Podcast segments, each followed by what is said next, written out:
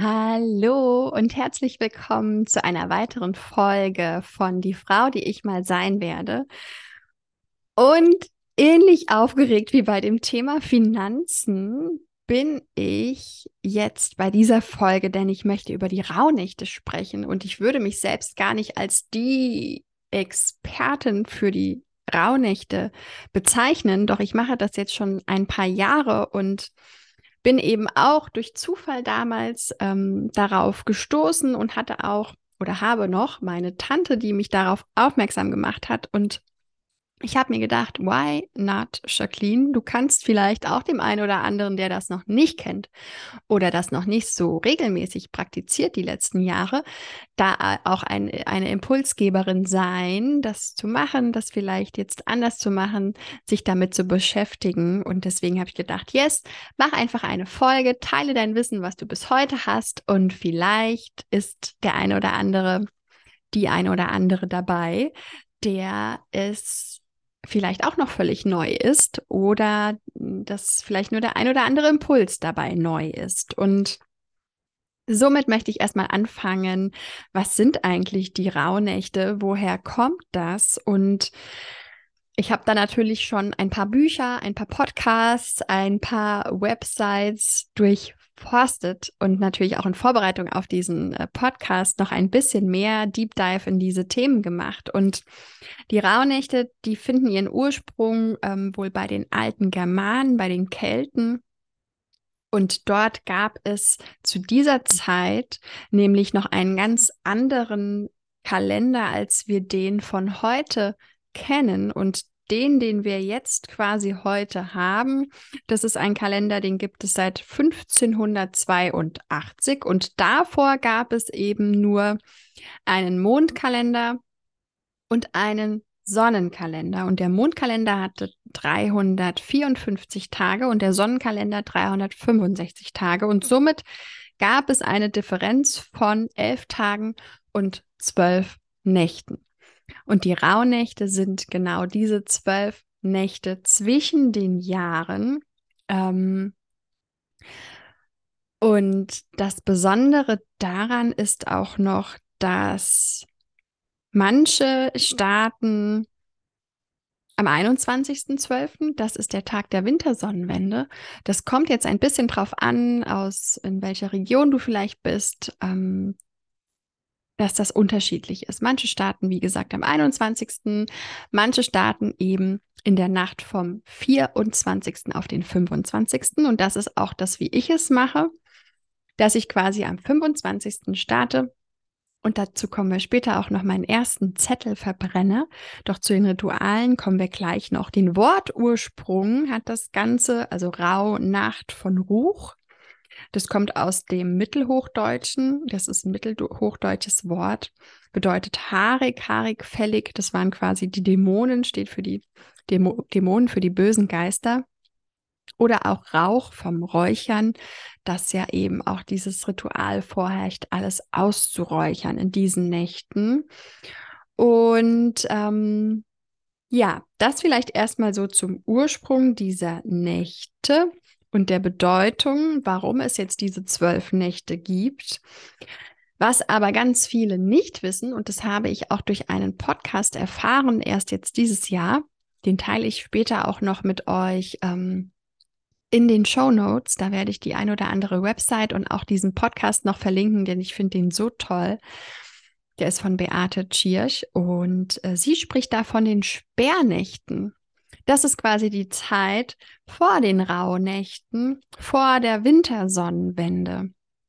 Und ich hatte vorhin gesagt, die Wintersonnenwende ist am 21.12. auch in diesem Jahr. Und das ist quasi die längste Nacht des Jahres. Man nennt diese Nacht zum Beispiel auch Julnacht oder die Thomasnacht. Und das ist quasi das Ende der dunklen Phase, der Dunkelheit, die Geburt des Lichts. Denn wir haben an diesem Tag der Wintersonnenwende circa acht Stunden Sonnenstunden und 16 Stunden Dunkelheit. Deswegen die dunkle Nacht, ähm, beziehungsweise die längste Nacht des Jahres. Deswegen wird die so genannt. Und die Sperrnächte, mh, mm, das ist jetzt quasi die Zeit des Rückblicks und des Loslassens. Oft sagt man ja so, in den Rauhnächten sollst du loslassen, aber dieses alte Loslassen, Abschließen, das hast du tatsächlich in den Sperrnächten. Und die starten am 8. Dezember und gehen bis zur Wintersonnenwende eben. Und da hast du auch diese zwölf Nächte vor der Wintersonnenwende, Sperrnächte, zwölf Nächte nach der Wintersonnenwende sind die Rauhnächte.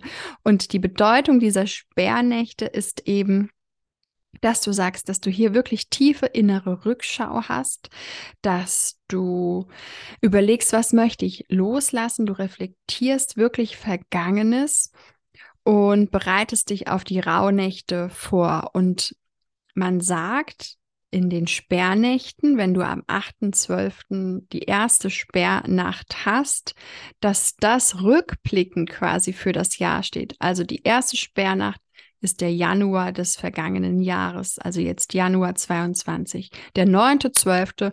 wäre quasi Februar 2022, was vergangen ist. Und in den Rauhnächten ist es ja so, in der ersten Rauhnacht hast du quasi das kommende Jahr. Die steht für den Monat Januar 23, die zweite Rauhnacht dann für den Monat Februar 23. Und so sind es die Unterschiede. Und ich fand es so spannend, als ich das rausgefunden habe und das jetzt gelesen habe und auch in diesem Podcast gehört habe.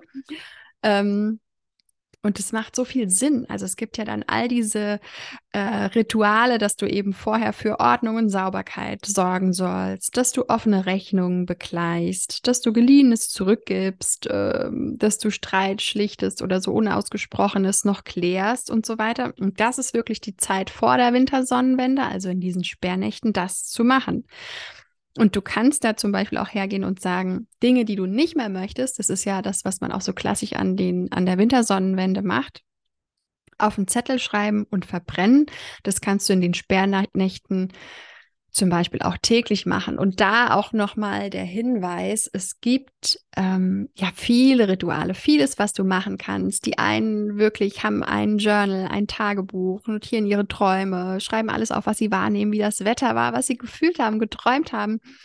Ähm, wirklich machen sich Gedanken da, vielleicht noch auszumisten, in den Keller zu gehen, Fenster zu putzen, bloß keine Wäsche zwischen den Jahren aufhängen, wegen den Dämonen, die sich darin verheddern können und, und, und. Also All das gibt es und das kannst du auch tun, wenn du aber auch mal ein Jahr erwischt hast, wo du denkst, Räuchern, oh, nee, keine Lust irgendwie. Oder auch dieses permanente Aufschreiben, jeden Abend einen Zettel verbrennen, das ist irgendwie nichts, woran ich jetzt festhalte und was ich wirklich routiniert durchziehen kann. Das mag ich irgendwie nicht. Dann ist es auch genau richtig für dich. Also wenn du dann eher sagst, ich brauche viel Innenschau, ich brauche viel Rückzug, ich hm, setze mich lieber mal mit einem gemütlichen Buch äh, mit einem Buch gemütlich auf die Couch. Vielleicht hast du auch ein gemütliches Buch, wenn es kein fester Einband ist. Spaß beiseite.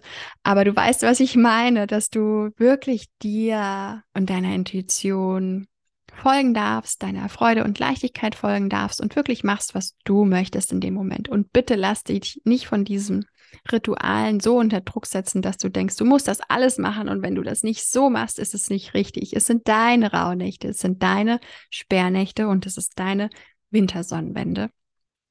Ganz wichtiger Reminder, mache, was du möchtest. Und somit kannst du das natürlich machen, zum Beispiel, ähm, um dennoch ein paar Impulse zu geben, um was für dich auszusuchen. Gerade in den Sperrnächten zu gucken, hast du vielleicht Tagebuch geführt? Hast du da Dinge festgehalten, wo du manchmal weiß man das ja auch nicht mehr. Ne? Wenn ich jetzt zurückdenke, ich weiß, ich weiß manchmal nicht, was ich gestern gegessen habe. Woher soll ich wissen, was im Januar passiert ist oder im April letzten Jahr, also diesen Jahres quasi? So hast du vielleicht ähm, auf deinem Handy ein Bilderalbum, wo du mal durchgucken kannst. Oder du bist vielleicht auf Social Media aktiv. Ich liebe es, in meinem Archiv zu stöbern. Was habe ich denn da in den Stories so geredet und gezeigt?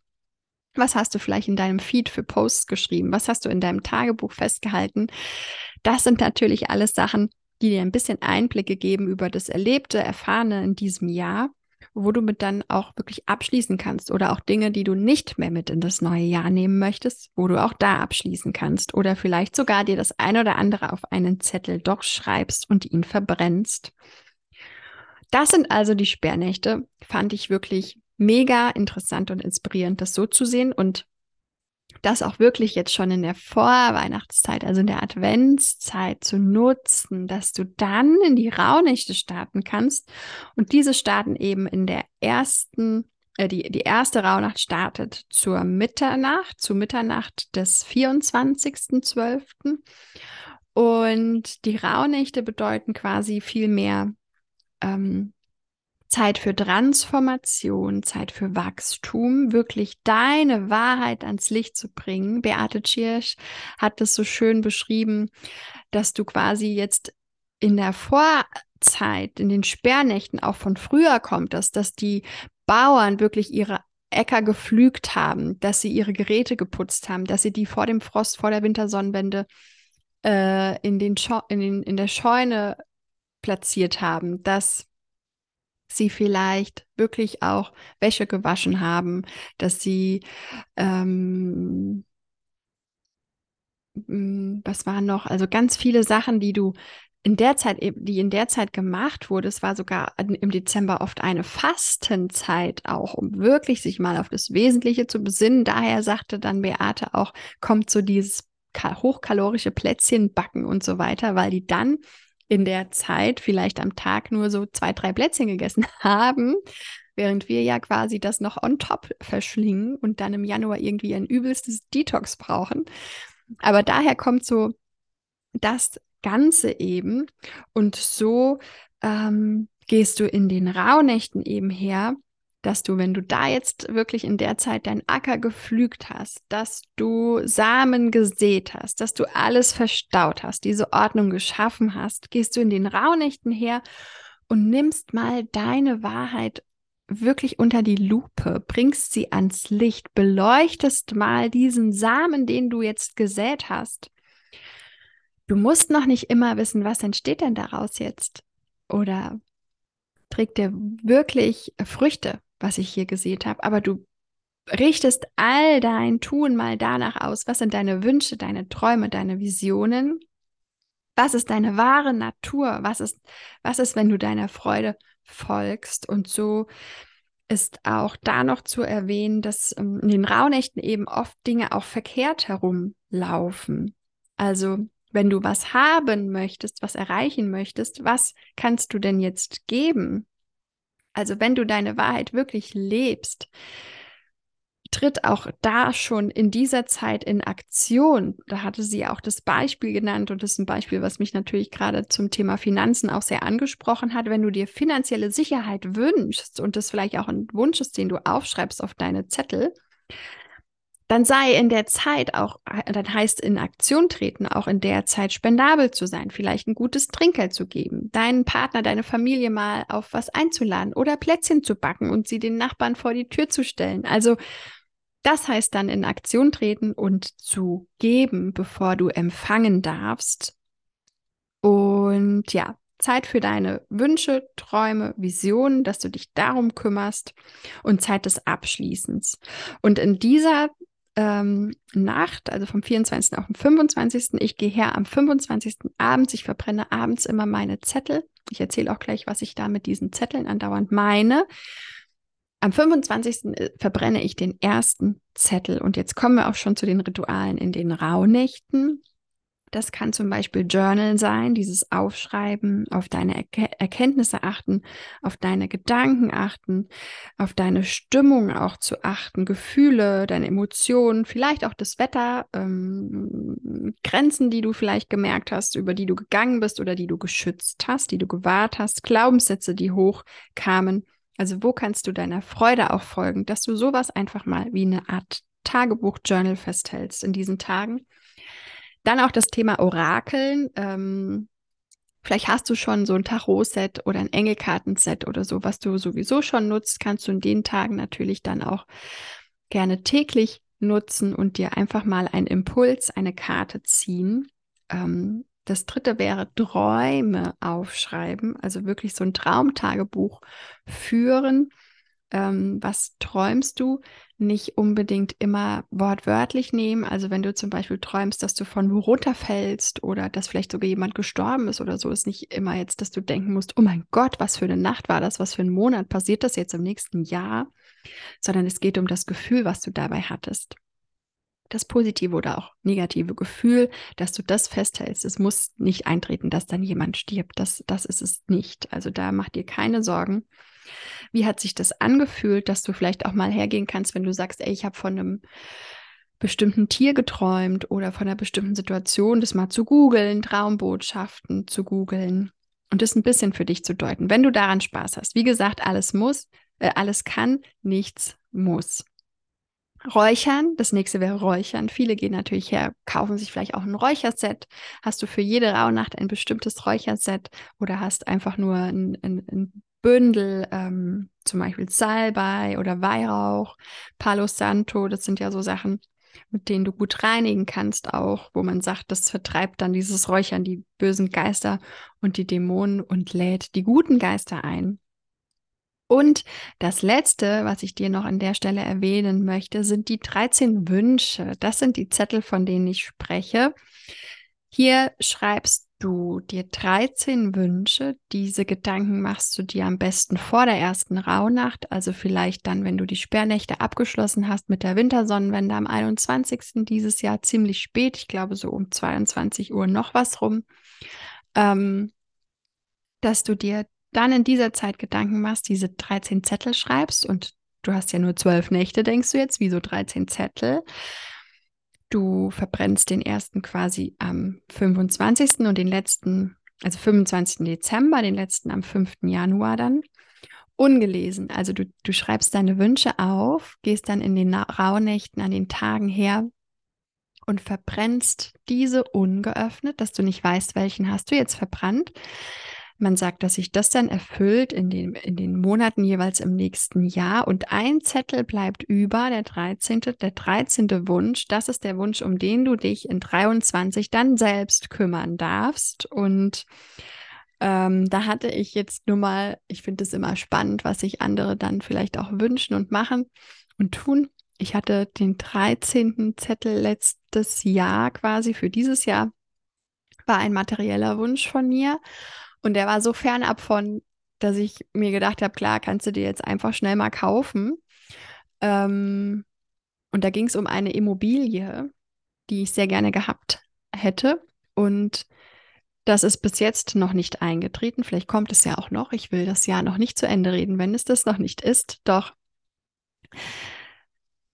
wichtig war auf einmal, was gibt mir denn diese Immobilie, wenn ich sie habe? Also wenn der Wunsch sich erfüllt, was ist dann mein Gefühl dahinter? Und das kann ich dir mitgeben, dass du nicht irgendwie todtraurig bist, wenn du denkst, meine, meine Wünsche haben sich jetzt nicht erfüllt oder ein bes besonderer Wunsch hat sich nicht erfüllt oder vielleicht denkst du wie ich, krass, wie soll ich mir denn das erfüllen? Den Zettel ich aber lieber mal ungelesen verbrennt und nicht als 13. Wunsch über gehabt tauch mal in das Gefühl rein. Und für mich war das oder ist das heute noch ein Gefühl von Angekommensein, von Geborgenheit, ein Platz, an dem ich mich sicher fühle. Und wenn du meine letzte Folge gehört hast oder diese Folge zum Thema Finanzen, ich weiß noch nicht, ob ich sie vorher oder nachher bringe, denn die Rauhnächte, die finden nun mal eben irgendwann statt. Das heißt, vielleicht findet diese Folge vor dieser Finanz-Podcast-Folge statt.